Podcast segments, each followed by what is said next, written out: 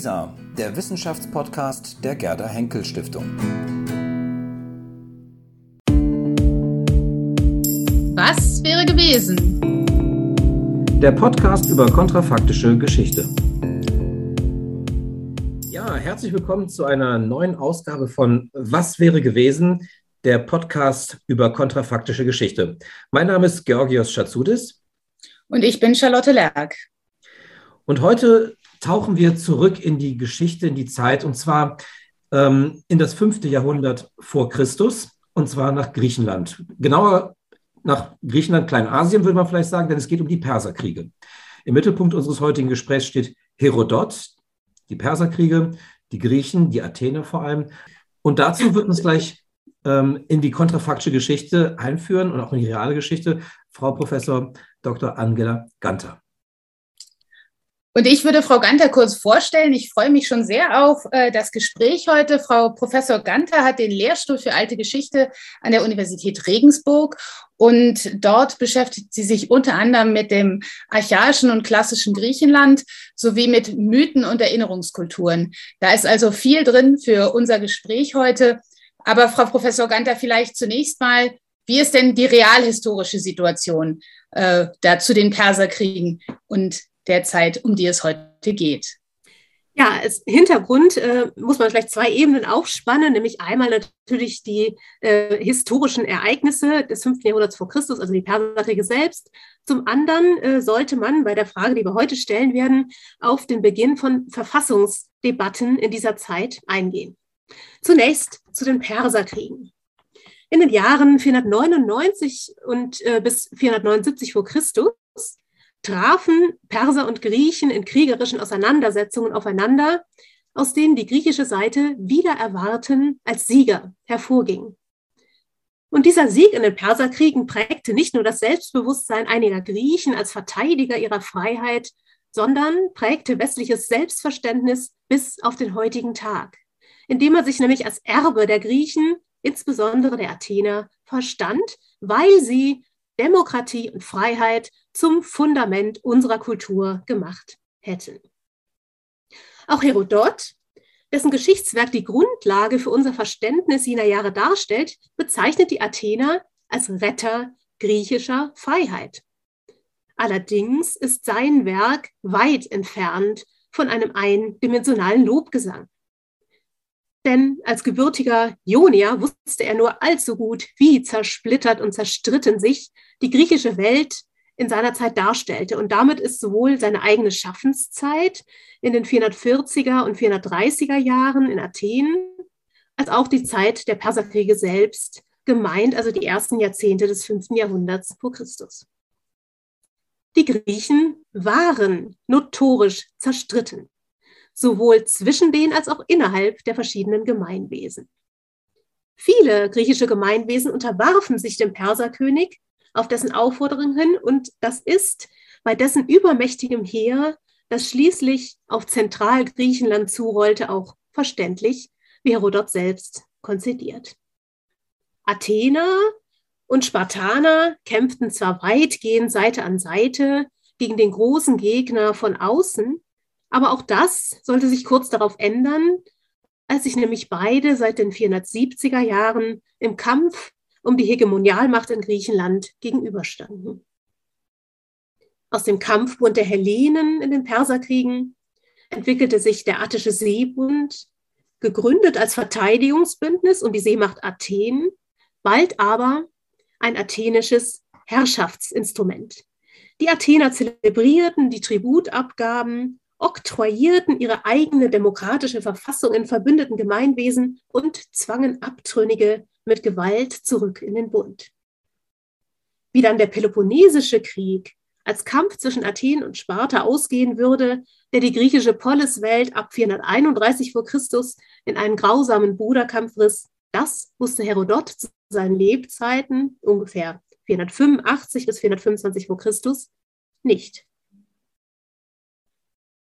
Herodots Werk kulminiert in der Schilderung der Perserkriege spiegelt aber zugleich das Werden der inneren athenischen Ordnung im 6. Jahrhundert vor Christus über Tyrannenherrschaft und Aristokratenkämpfe hin zur Isonomia, der Gleichheit vor dem Gesetz, die unter Kleistenes 508 vor Christus das Schlagwort war. Im Nachhinein glorifizierten die Athener diesen Umbruch als Befreiungsschlag von der Tyrannis. Für das Selbstverständnis der Athener war es entscheidend, dass sie ihre Freiheit nach innen durch die Vertreibung der Tyrannen und ihre Freiheit nach außen durch den Sieg über die Perser selbst errungen hatten. Und damit komme ich jetzt äh, zu dem zweiten Aspekt, nämlich zur Entwicklung verfassungspolitischen Denkens in Athen. Die Demokratie wurde nämlich zu einer Herrschaftsform, für die oder gegen die man stritt. Sie hatte sich auch deshalb etabliert, weil man im Attischen Seebund und zuvor natürlich schon in der Entscheidungsschlacht von Salamis im Jahre 480 gegen die Perser die ärmeren athenischen Bürger als Ruderer benötigte. Zugleich wurde sie zum Exportschlager im Seebund-Kontext und das weniger aus lauteren Motiven, denn aus Berechnung. Auf diese Weise hofften Aristokraten in Athen, die über das Volk Politik machten, ihnen feindlich gesinnte Aristokraten in anderen Polis des Seebunds auszuschalten und Gleichgesinnten an die Macht zu verhelfen. Daran sieht man schon, dass die Abgrenzung zwischen Demokratie und Aristokratie fließend sein kann. Tatsächlich herrschte unter einigen athenischen Intellektuellen des späten vierten und des dritten Jahrhunderts vor Christus eine demokratiefeindliche Haltung. All das spiegelt sich zumindest indirekt in der Verfassungsdebatte im dritten Buch von Herodots Historien. Sie ist die erste Verfassungsdebatte überhaupt, die überliefert ist. Hier treffen sich in einem fiktiven Gespräch drei persische Granden am Hof des späteren Perserkönigs Dareios, der selbst mitdebattiert und streiten darüber, was die beste Verfassungsform sei, um diese dann nach einem gerade erfolgten Umsturz umzusetzen. Die Art des Diskurses ist typisch griechisch und spiegelt verfassungspolitisches Denken in der zweiten Hälfte des fünften Jahrhunderts vor Christus in Athen. Wer also argumentiert hier mit welchen Argumenten für welche Staatsformen? Da ist zunächst einmal Utanes. Der ist gegen die Monarchie und zwar ganz kurz mit dem Argument, dass Macht korrumpiere. Er plädiert für die Demokratie. Er vom Ausdruck her die Isonomie, also die Gleichheit vor dem Gesetz, diesem Schlagwort, das in den kleisthenischen Reformen äh, prägend war. Und er hat ganz viele Argumente, nämlich die institutionelle Absicherung, wie zum Beispiel Losverfahren und Ämter, die vor Alleinherrschaft schützen. Also er skizziert im Prinzip die athenische Demokratie, wie sie in dieser Zeit bestand. Als zweites kommt Megabyzos, der sich gegen die Demokratie wendet, mit dem Argument, die Masse sei blind. Ja? Und äh, für die Oligarchie argumentiert, aber das ist eigentlich nur eine etymologische Erklärung. In einer Aristokratie herrschen die Aristoi die Besten. Also das ist äh, eine rein etymologische Erklärung. Und dann kommt als drittes Dareios, der spätere Perserkönig. Er plädiert für die Monarchie und gegen die Oligarchie, weil die Feindschaft zwischen Aristokraten zu schlimmen Stases, also bürgerkriegsähnlichen Zuständen führten. Und das kannten die Griechen wirklich bestens. Aber auch gegen die Demokratie, weil da die Seilschaft von Schlechten dann doch wieder zur Alleinherrschaft führten. Ja, seine Meinung setzt sich durch und sein Argument für die Monarchie ist vor allem die Herrschaft des besten Mannes ist die beste. Und außerdem war es ja schon immer so im Perserreich, das sei Patrios Nomos, also die, das Gesetz der Väter. Und was immer so war, ist auch gut so. Am Ende kann man sich dann fragen, ob der scheinbare Sieg des Dareios von Herodot nicht satirisch oder sogar zynisch dargestellt wird. Denn wie passt es zusammen, dass hier die Monarchie siegt, Herodot insgesamt jedoch als Verfechter von Isonomie, also der Gleichheit vor dem Gesetz, und der Isegorie, dem gleichen Rederecht und das heißt auch politische Gleichheit, schreibt. Und damit kommen wir dann schon mitten hinein in die kontrafaktische Fragestellung. Ja, vielen Dank, Frau Professor Ganter. Das ähm, ist ein sehr interessantes Feld, was Sie aufgemacht haben, und zwar in doppelter Hinsicht. Einmal sozusagen das ereignispolitische äh, Feld und einmal sozusagen die verfassungspolitische ähm, Debatte, die angestoßen wird. Nun würde uns natürlich interessieren, was wäre denn gewesen, wir machen es mal mhm. ganz einfach, wenn die Perser den Perserkrieg gewonnen hätten? Ähm, mhm. Wie würden Sie diese Geschichte erzählen? Ja, das, äh, diese Frage könnte man stellen, aber ich finde, die ist gar nicht so besonders interessant und zwar aus zwei Gründen äh, oder nicht so besonders glücklich. Ja? Also erstens ist sie nicht so interessant, weil wahrscheinlich einfach in Zentralgriechenland eine weitere Satrapie am Grande äh, eines Großreiches der Perser eingerichtet worden wäre. Man hätte sich arrangiert, wie das ja auch schon lange nicht nur in Kleinasien bei vielen Griechen der Fall war. Ähm, und wahrscheinlich wäre innerhalb der einzelnen Polis alles so geblieben, wie es war. Denn aus Sicht des im fernen Persepolis residierenden persischen Großkönigs waren diese Gebiete einfach mal irgendwelche Gebiete am Rande eines Großreichs. Klar, die Herrschaft des Großkönigs musste anerkannt werden. Deshalb forderte man Unterwerfungsgesten wie Erde und Wasser. Aber das bedeutete noch lange nicht, dass der Perserkönig da missionarisch im Hinblick auf seine Herrschaftsform äh, äh, tätig gewesen wäre und die hätte übertragen wollen. Aber natürlich, aus griechischer Sicht stellte sich die äh, Geschichte ganz anders dar. Zweitens äh, ist diese Frage auch ähm, problematisch, ähm, weil dahinter ein ideologisches Problem stellt. Wenn man nämlich diesem alternativen Geschehen vom Sieg der Perser die Bedeutung eines geschichtlichen Wendepunktes beimäße, kämen wir um implizite historische Wert oder gar Vorurteile nicht umhin. Die Unterstellung, dass mit den Persern orientalisch-despotische Herrschaft in Griechenland europäische Kulturentwicklung verhindert hätte. Und diese Deutung hat tatsächlich eine lange Tradition. Mit der Freiheit von der Tyrannis korrespondierte die Freiheit von der Bedrohung durch einen äußeren Feind.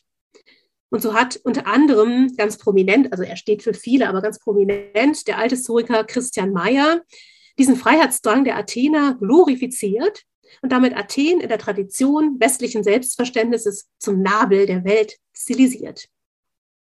In diesen Ereignissen gründe die ganze westlich-politische Kultur, war man überzeugt. Und eine Monographie titulierte er entsprechend Athen, ein Neubeginn der Weltgeschichte. Postkolonialistisch Aufgeklärten kämen solche Ausdrücke heute wohl nicht mehr über die Lippen, denn wir wagen es nicht mehr, von einem westlichen Nabel der Welt zu sprechen, selbst wenn wir so sozialisiert sein sollten und doch insgeheim von entsprechenden Überzeugungen leben. Kurz, kontrafaktische Geschichtsbetrachtung, die von einem problematischen Geschichtsbild abhängt, sollte man besser nicht betreiben. Aber auf, wenn wir uns auf der Ebene historischer Darstellung bewegen, dann kommen wir da umhin äh, und können dieses vermeintliche Schwarz-Weiß-Bild von Orient und Okzident vermeiden, denn das ist so in Herodots Werk gar nicht angelegt. Herodot ist wesentlich komplexer und ambivalenter. Er war ja, wie schon erwähnt, der Erste, der eine Verfassungsdebatte schriftlich fixierte. Äh, und wie wir gesehen haben, geht da eben paradoxerweise nicht die Demokratie, sondern die Monarchie als Sieger aus der Debatte hervor. Warum? Wie geht das mit dem Freiheits- und Befreiungsnarrativ vom Großkönig als Monarch zusammen? Die kontrafaktische Frage, die ich heute lieber stellen möchte, ist narratologischer Natur. Was wäre gewesen, wenn Herodot die Geschichte der Perserkriege als kohärenten Sieg der Autokratie über die Demokratie erzählt hätte. Hätte es dann dieses doppelte Freiheitsnarrativ überhaupt geben können? Wie, wie erklärt man diesen Widerspruch zwischen dem Sieg in der Verfassungsdebatte und dem Ausgang der Perserkriege als Sieg der Freiheit und Demokratie? Oder verquickt Herodot diesen Sieg vielleicht gar nicht mit einem Sieg der Freiheit? Sind beide Größen bei ihm weniger gekoppelt, als es sämtliche Jahrtausende alte Traditionen, die auf dem Befreiungsschlag der Griechen gründen, voraussetzen. Und da möchte ich mal zur Diskussion drei Thesen in den Raum stellen. Erstens, die Verfassungsdebatte findet am persischen Hof und damit natürlich in einem vom Großkönig vorgegebenen Rahmen statt. Die Vermutung liegt auf der Hand, dass man im Ausgang der Debatte auch eine implizite Charakterisierung von Autokratien erkennen sollte. Die Verfassungsdebatte konnte gar nicht anders ausgehen, obwohl die Argumente, die für die Demokratie gebracht werden, am besten sind und damit zeigen, wofür Herodot auch die meisten Argumente findet. Sie konnte nicht anders ausgehen, weil der Großkönig selbst mitdebattierte. In Autokratien das wissen wir jetzt ja im Moment zeitgeschichtlich nur allzu gut, ist kein anderes Ergebnis möglich als das, was Autokraten erwarten oder vorgeben. Autokratien verhindern freie Debattenkultur. Und das mag eine Botschaft der herodotäischen Verfassungsdebatte sein. Zweitens kann man ja auch mal die Gegenfrage stellen. Erzählt Herodot denn die Geschichte der Perserkriege überhaupt als kohärenten Sieg der Demokratie über die Autokratie? Verfassungspolitisch ja, aber ob deshalb in der zweiten Hälfte des fünften Jahrhunderts Freiheit garantiert war, das ist eine andere Frage. Herodot beendet seine Erzählung im Jahr 479 mit dem Ende dieser großen Perserkriege, als sich der Hellenenbund und aus ihm der Attische Seebund formierten. Dieser von Athen kontrollierte Bund nahm im Laufe der Jahre und Jahrzehnte immer mehr die Form einer Herrschaft an, die anderen in Verband zwang oder zurückzwang. Ob man hier dann von größtmöglicher Freiheit reden sollte, ist äh, fraglich. Und darüber hinaus nahm Perikles als Wortführer in Athen in den 440ern und 430ern eine so dominante Stellung ein, dass Thukydides über ihn sagen sollte, es war nur dem Namen nach eine Demokratie, in Wirklichkeit die Herrschaft des ersten Mannes. Und so kann man das Paradoxon zwischen dem Ergebnis der Verfassungsdebatte und dem Ende der Perserkriege auch folgendermaßen lesen, denke ich. Als Frage Herodots an seine Zeitgenossen, ob denn die Freiheit tatsächlich den Sieg davongetragen habe, ob sich nicht die Demokratie in Athen zu ihren schlechten Seiten entwickelt habe, eben weil sie dem Ruf nach Eleuteria, der Freiheit nach innen und außen, entsagt habe. In der Herrschaftskonstellation des Attischen Seebunds war Demokratie kein Garant für die Freiheit aller Involvierten. Die Demokratie fraß ihre eigenen Kinder. Drittens kann man natürlich auch fragen, das ist seit langem eine Forschungsfrage ähm, zu Herodot, wie konsistent Herodot überhaupt erzählt. Herodot hätte seine Historien als Geschichte eines kohärenten Sieges der Autokratie über die Demokratie schreiben können, denn alle seine Protagonisten sind schillernde Figuren mit ambivalenten Charakteren. Angefangen von den Perserkönigen und Tyrannen, über Vorkämpfer der Freiheit wie Aristagoras und Themistokles bis zu Athen als der Polis Tyrannos. Sie alle werden in der einen oder anderen Form von Macht und Machtgelüsten korrumpiert. Macht und Verantwortung lautet ein überzeitlich gültiges Dauerthema der Historie und deshalb sind sie auch paradigmatische Geschichtsschreibung. Hätte Herodot seine Historien als Geschichte eines kohärenten Sieges der Autokratie über die Demokratie geschrieben, dann wäre die Botschaft der Historien defetistisch. Am Ende setze sich als wahre Menschennatur der Machtinstinkt durch der Ordnung in Freiheit unterbinde. Diese erzähltheoretisch kontrafaktische Überlegung zeigt deutlich auf, was Herodots Historien gerade nicht sind. Eine Geschichte mit einer einzigen klaren Botschaft. Herodot ist ein Verfechter von Freiheit nach außen und innen. Und die Freiheit nach innen hängt wesentlich an der Isegorie der Freiheit zur Meinungsäußerung. Jeder Leser mag hier leicht anders geartete Schlüsse ziehen. Der eine sieht auf die Vielfalt der Meinungen und würde sich jeder Bewertung im Hinblick auf eine beste Verfassungsform enthalten. Der nächste mag denken, dass Athen als Polis Tyrannos als zeitgenössischer Hintergrund zu Herodots Werk schon Beweis genug sei, die Demokratie als Garant für Freiheit zu verdammen. Angesichts der machtversessenen Menschennatur stünde am Ende die Resignation. Der letzte, und zu denen würde ich mich auch zählen, lässt nicht Resignation am Ende stehen, sondern, wie bei Kreusos, auf dem Scheiterhaufen und vielen anderen Herrschern in ihren letzten Stunden, die Menschennatur, die erkenntnisbegabt ist. Durch die Einsicht in die Korrumpierbarkeit des Menschen können wir sie überwinden. So hat nicht die Autokratie, sondern haben Isegurie und Freiheit das letzte Wort. Und zwar, und das ist jetzt wichtig, im Sinne eines Appells für sie zu kämpfen. Ohne die Geschichte der Perserkriege als Freiheitsnarrativ würde uns heute ein Pfeiler unserer westlich europäischen Grundüberzeugungen fehlen. Die Freiheitskämpfe, von denen Herodot schreibt, können wir als Dauerappell an uns als europäische Bürger mit Verantwortung für unsere eigenen Verfassungen verstehen. Vorkämpfer von Freiheit zu sein, ist etwas, was man ohne Kulturchauvinismus unterschreiben und als ständige Herausforderung internalisieren kann. Vielen Dank für äh, vor allen Dingen auch für dieses letzte Appell, was dann auch nochmal äh, äh, das, äh, was ja auch wieder zeigt, wie, wie auch wie gegenwärtig äh, Geschichte eben immer ist.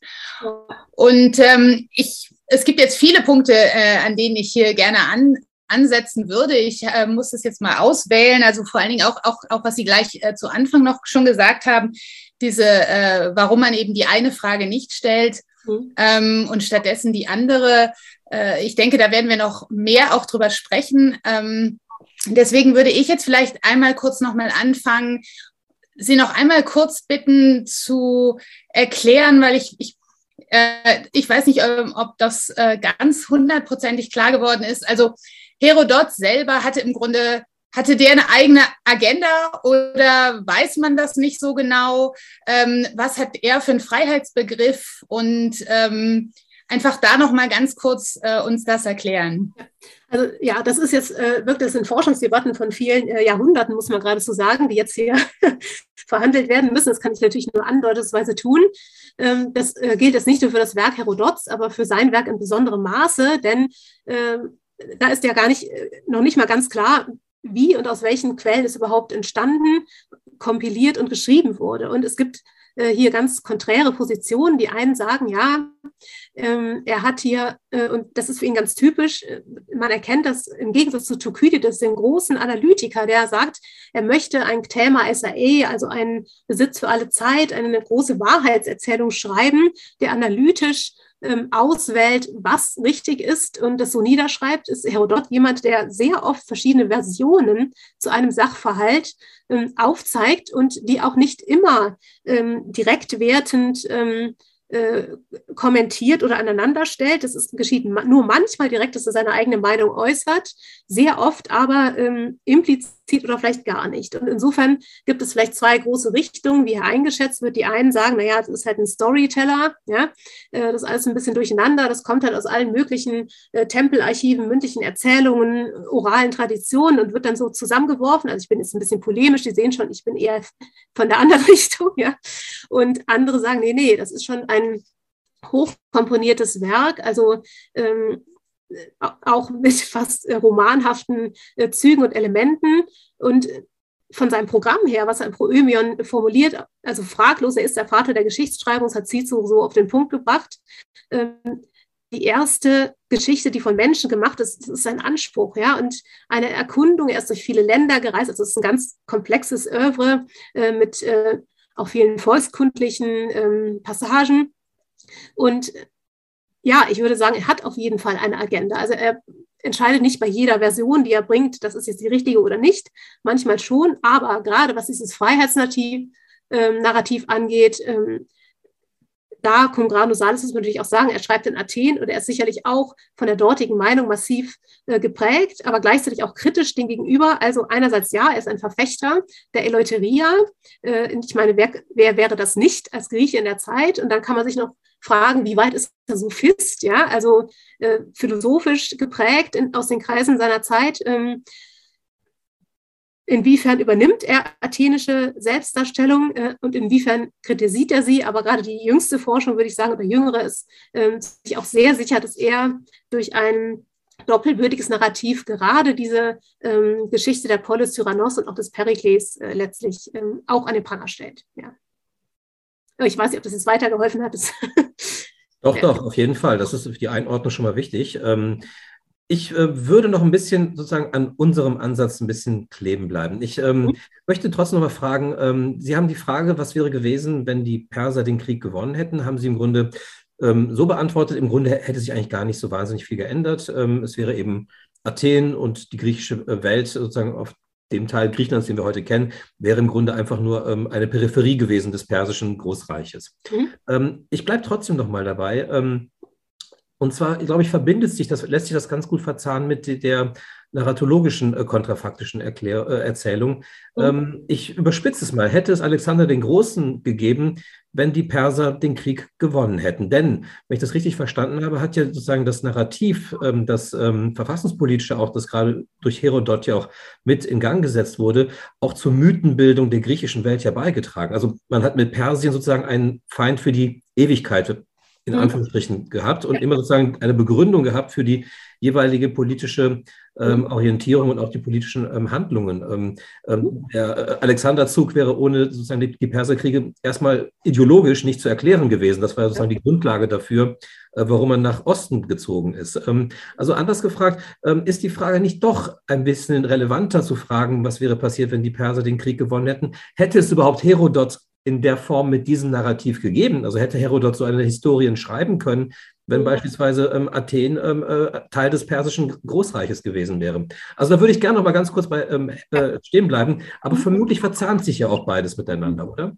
Ja, ja also ähm, das ist natürlich klar. Ähm, die Frage ist immer ähm, bei kontrafaktischer Geschichte, ja, also von welcher Seite her geht man sie an? Ne? Und natürlich, wenn man jetzt auf Alexander blickt, er legitimiert seinen Zug äh, nach Osten letztlich äh, als Rache für die Perserkriege. Das ist schon äh, richtig. Und natürlich ist äh, diese Erzählung der Perserkriege auch massiv äh, durch Herodots Erzählung geprägt worden oder beziehungsweise er hat Traditionen, die in diesen Jahrzehnten sich herausgebildet haben, dort äh, zusammengestellt.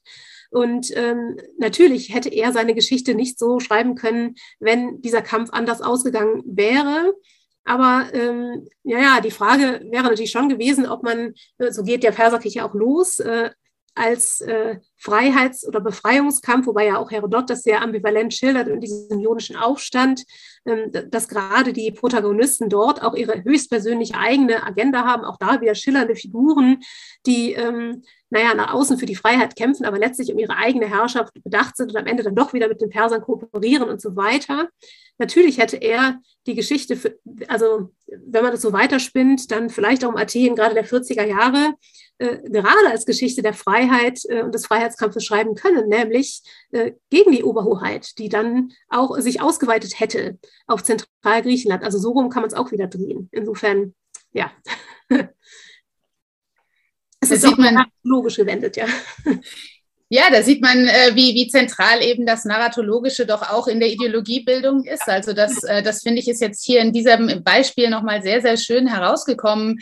Äh, und auch, um da nochmal kurz drauf zurückzukommen, was Sie am Anfang gesagt haben in Ihrer Antwort auf die Frage der ursprünglichen kontrafaktischen Frage, dass mhm. da ja auch eine versteckte Ideologie drin ist. Und äh, das fand ich nochmal eine sehr äh, spannende Überlegung, dass die kontrafaktische Geschichte im Grunde auch versteckte Ideologien unserer historischen Fragestellungen aufdecken kann.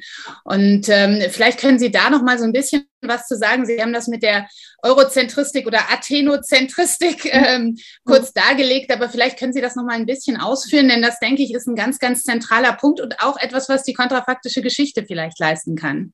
Mhm. Ja, also das äh, war natürlich nicht nur der Althistoriker, sondern überhaupt äh, in der westlichen Selbsteinschätzung äh, absolut äh, dominant und hat sich auch in den letzten ähm, Jahrzehnten, wie wir alle wissen, ja, etwas äh, oder massiv gewandelt, wenn nicht äh, um 180 Grad. Und es geht in der Althistorie dann bis dahin, dass man sogar sagt, ja, selbst die Polis ist keine griechische Errungenschaft. Die gab es auch schon äh, im Perserreich oder bei den Babyloniern und so weiter. Ja. Also da ist dann die Frage, ist das dann noch sinnvoll, das dann so zu verallgemeinern, dass dann am Ende nichts mehr übrig bleibt? Aber also in die Debatte will ich hier jetzt gar nicht einsteigen. Äh, und trotzdem, also das, das Gegenteil Teil, dass man halt alles an diesem einen Wendepunkt festmacht. Also Christian Mayer ist ja ein wirklich hervorragender Erzähler, ja. Äh, und also wenn man das im Pro-Seminar dann liest, äh, das Athenbuch-Artikel, was bleibt dann hängen? Ja, klar, der Auszug der Athener bei der Evakuation und wieder äh, Evakuierung und wie der arme Hund dann noch neben dem Boot her schwimmt. Also ja, ich, ich polemisiere jetzt so ein bisschen, aber halt ähm, dieser Freiheitskampf äh, um der Kultur willen, ja, also als ob man damals als Akteur schon vorhergesehen hätte, wofür man das alles macht, nämlich für 2000 Jahre Geschichte in Europa oder 3000. Also wie gesagt, ich polemisiere jetzt so ein bisschen. Äh, das ist äh, eine verständliche und sehr lange Tradition. Und wenn man, ähm, und so hat man eben auch Herodot sehr lange gelesen, nämlich als letztlich auch eine Schwarz-Weiß-Folie von äh, despotischen Herrschern, die alle im Osten verortet sind, also gerade die Xerxes, aber auch andere persische Könige äh, Cambyses ist natürlich das äh, Paradebeispiel. Ähm, ja, und dann auf der westlich-demokratischen Seite halt die Helden der Geschichte. Ja? Und wenn man eben genauer bei Herodot hinschaut, und das hat äh, auch die Forschung der letzten 20 Jahre sehr deutlich herausgestellt, dann ist dieser Orient-Okzidenz-Gegensatz so da gar nicht angelegt. Ja? Also Herodot ist kein Kulturchauvinist, ganz im Gegenteil. Also der äh, zeigt eher auf, dass jeder, der an die Herrschaft kommt und Macht hat, ähm, leicht korrumpierbar ist. Und das gilt für alle. Das gilt sogar für den großen strahlenden Sieger der Schlacht von Salamis für Themistokles. Ja, auch der äh, paktiert am Ende mit den Persern. Ja, das sind dann auch wieder ähm, innerathenische Gerüchte, die dann zu sehr auf ihn projiziert werden und so weiter. Also es ist alles hochkomplex, aber eigentlich jede Gestalt, die ähm, als wichtiger Protagonist auftritt, hat diese ambivalenten Züge. Und das ist etwas ganz anderes, als zu sagen, ja, alle Perser sind schlecht, weil sie orientalische Despoten sind und wir sind diejenigen, die für die, die, die andere Seite kämpft, für die Redefreiheit und Herrschaft des Volkes. Nein, so ist es eben nicht. Ja? Und äh, das ist schon eine ganz extreme Perspektivenverschiebung. Ja, sehr interessant. Ähm, ähm, ich habe noch mal eine Frage zur ähm, verfassungspolitischen Debatte. Mhm. Hat sich praktisch mit Herodots, ähm, auch mit diesem ähm, äh, erfundenen Narrativ, dieser erfundenen ähm, äh, Austausch vor dem äh, persischen König, ähm, die Sie mhm. erzählt haben, mhm. hat sich ähm, da sozusagen zum ersten Mal diese verfassungspolitische Debatte ähm, kristallisiert. Also mhm. werden diese Begriffe, auch diese unterschiedlichen Regierungsformen sozusagen da zum ersten Mal ähm, paraphrasiert, ähm, äh, sozusagen auch gegenübergestellt. Ist das dann der Kern oder, der, ja, oder nee, eher der Nukleus sozusagen des, der verfassungspolitischen Debatten, die Sie ja bis heute sozusagen ja fortgeschrieben haben und entwickelt haben, dass wir uns darauf berufen, äh, was ist Monarchie, was ist Aristokratie, was ist Oligarchie, was ist dann auch Demokratie?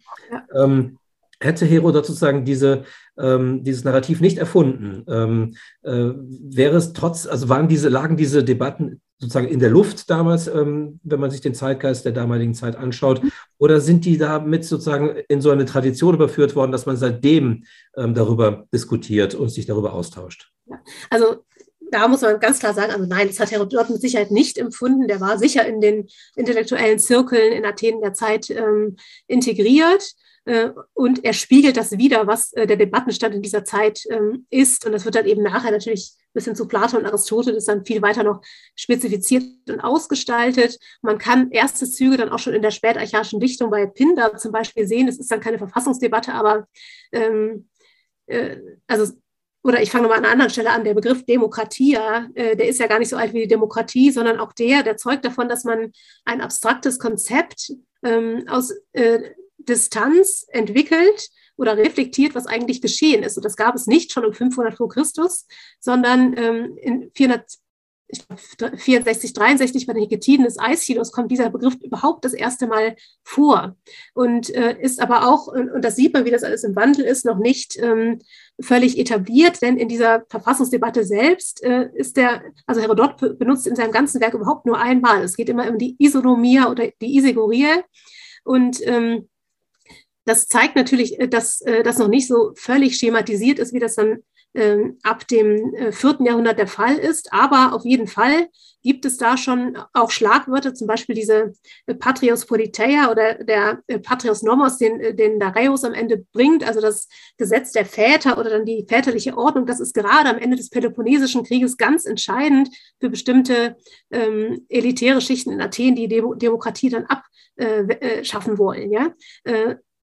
Oder diese demokratiefeindlichen Bestrebungen, all, also diese Begriffe spiegeln sich da schon, sogar schon, was später ganz entscheidend wird, diese Anakyklosis-Theorie, also ein Umsturz von Verfassungen, dass es immer eine gute Ausprägung gibt, eine schlechte von jeder dieser drei Formen und dass sie dann ineinander umkippen. Das heißt, äh, wenn der Alleinherrscher halt zum Tyrannen wird, dann äh, übernimmt äh, das Volk die, die Herrschaft oder wie auch immer oder erst die Aristokraten, ja.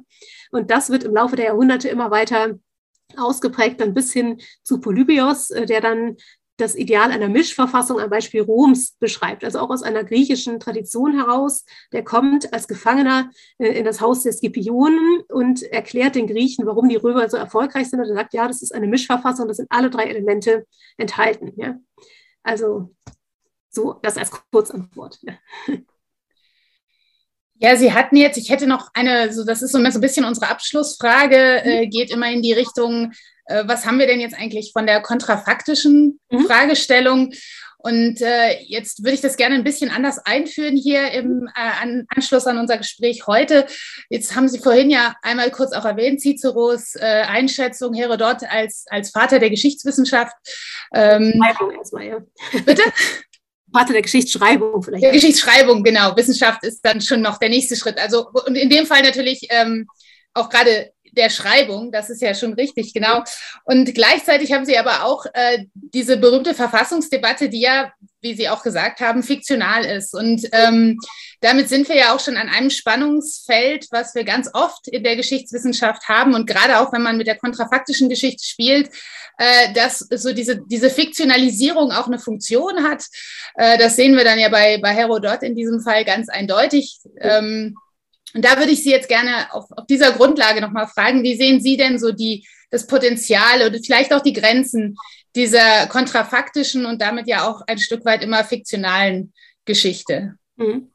Ja, also ich, ähm, erstmal finde ich es wirklich spannend, wenn man da zwei Ebenen unterscheidet, nämlich auf dieser äh, sage ich mal, pseudo-realhistorischen Ebene. Ja, was ist schon ein Faktum natürlich, das ist die erste Frage. Und dann äh, die narratologische Ebene, also das auf zwei verschiedenen Ebenen zu betreiben, das ist sicher sehr spannend. Ähm, generell würde ich sagen, man kann, ähm, also gerade, wir sind ja jetzt jetzt im Moment als Historiker auch viele, die jetzt wie ich auch kulturhistorisch ausgerichtet sind, immer sehr akteurszentriert. Das heißt, wir denken uns in ähm, äh, Akteure anderer Epochen hinein. Und gerade dafür kann es auch ähm, sicherlich sehr hilfreich sein, Entscheidungsmöglichkeiten in einem historischen Prozess nochmal besser, äh, sich besser klar zu machen. Also das würde ich sagen, ist ein ganz großer äh, Vorteil. Und dann natürlich, und da, da kommen wir dann auch zur narratologischen Ebene, äh, besser erkennen, wie man in der Antike, im Mittelalter oder wann auch immer in anderen Jahrhunderten äh, historische Prozesse reflektierte. Und äh, auch das ist ja nicht äh, eindimensional, da gab es nie nur eine Möglichkeit. Und sich da andere ähm, Optionen, andere Geschichtsbilder aus dem Verlauf herauf, äh, heraus geradezu äh, klar zu machen, das kann in hohem Maße ähm, klarstellen, wie es zu bestimmten Geschichtsbildern gekommen ist und uns vielleicht zwar auch nochmal, also jetzt mit diesem Ideologieverdacht, der bei diesen Wendepunktgeschichten halt äh, meistens äh, doch irgendwie mitspielt, äh, uns selber unsere eigene Position auch nochmal äh, klarer machen. Da würde ich gerne eine Frage noch anschließen, Charlotte, wenn ich mhm. kurz darf. Und zwar, ähm, das interessiert mich schon länger, da haben wir auch schon mal miteinander irgendwie gemutmaßt, äh, Charlotte Lerke und ich. Ähm, die alte Geschichte und die kontrafaktische Geschichte. Ähm, äh, wir wissen ja, dass in Deutschland ganz stark von einem Althistoriker die kontrafaktische Geschichte betrieben wurde, von Alexander Demand. Ähm, und wir hatten mal den Verdacht, als wir darüber diskutiert hatten untereinander, warum eigentlich gerade aus der alten Geschichte diese Initiative kam, ähm, ob die alte Geschichte möglicherweise für kontrafaktische Erzählungen deswegen häufig herangezogen wird, weil es wenig oder weniger als sozusagen jetzt in der neueren Geschichte weniger Datenmaterial gibt. Also dass es weniger sozusagen empirisches Material gibt und deswegen man eher eingeladen ist, aufgrund der ähm, ja, eher schwachen Quellenlage, ähm, da auch dann solche Überlegungen zu starten und zu spekulieren, ähm, was wäre denn möglicherweise gewesen, wenn wir da Informationen zu hätten oder wenn das oder jenes sich anders ereignet hätte, weil es eben in der alten Geschichte von der Datengrundlage her deutlich weniger gibt als, zum Beispiel, als beispielsweise jetzt in der neueren Geschichte. Ja, das ist sicherlich eine sehr plausible Erklärung und äh, ja, gleichzeitig, äh, sage ich mal, sind wir Althistoriker, würde ich erstmal behaupten, da auch immer besonders geschult, den, äh, der Psychologisierungsgefahr natürlich äh, möglichst zu entgehen. Ja? Ich meine, da ist jeder Historiker natürlich gefragt, aber bei uns nochmal in höherem Maße, weil wir natürlich sowas wie ähm, explizite Selbstreflexion so gut wie, also es gibt es auch, aber minimal, aber das haben wir halt fast gar nicht. Ja? Insofern, ja, ist das eine plausible Erklärung. Mhm. Ja, vielen Dank. Also äh, wahrscheinlich könnte man das Gespräch noch, noch sehr viel länger führen. Und ähm, aber ich denke, es gab jetzt schon sehr, sehr viele Punkte und Ansatzpunkte, in denen man auch weiterdenken kann. Und ich danke Ihnen ganz herzlich für dieses wirklich sehr interessante Gespräch. Ich danke Ihnen. Vielen Dank. Was wäre gewesen? Der Podcast über kontrafaktische Geschichte.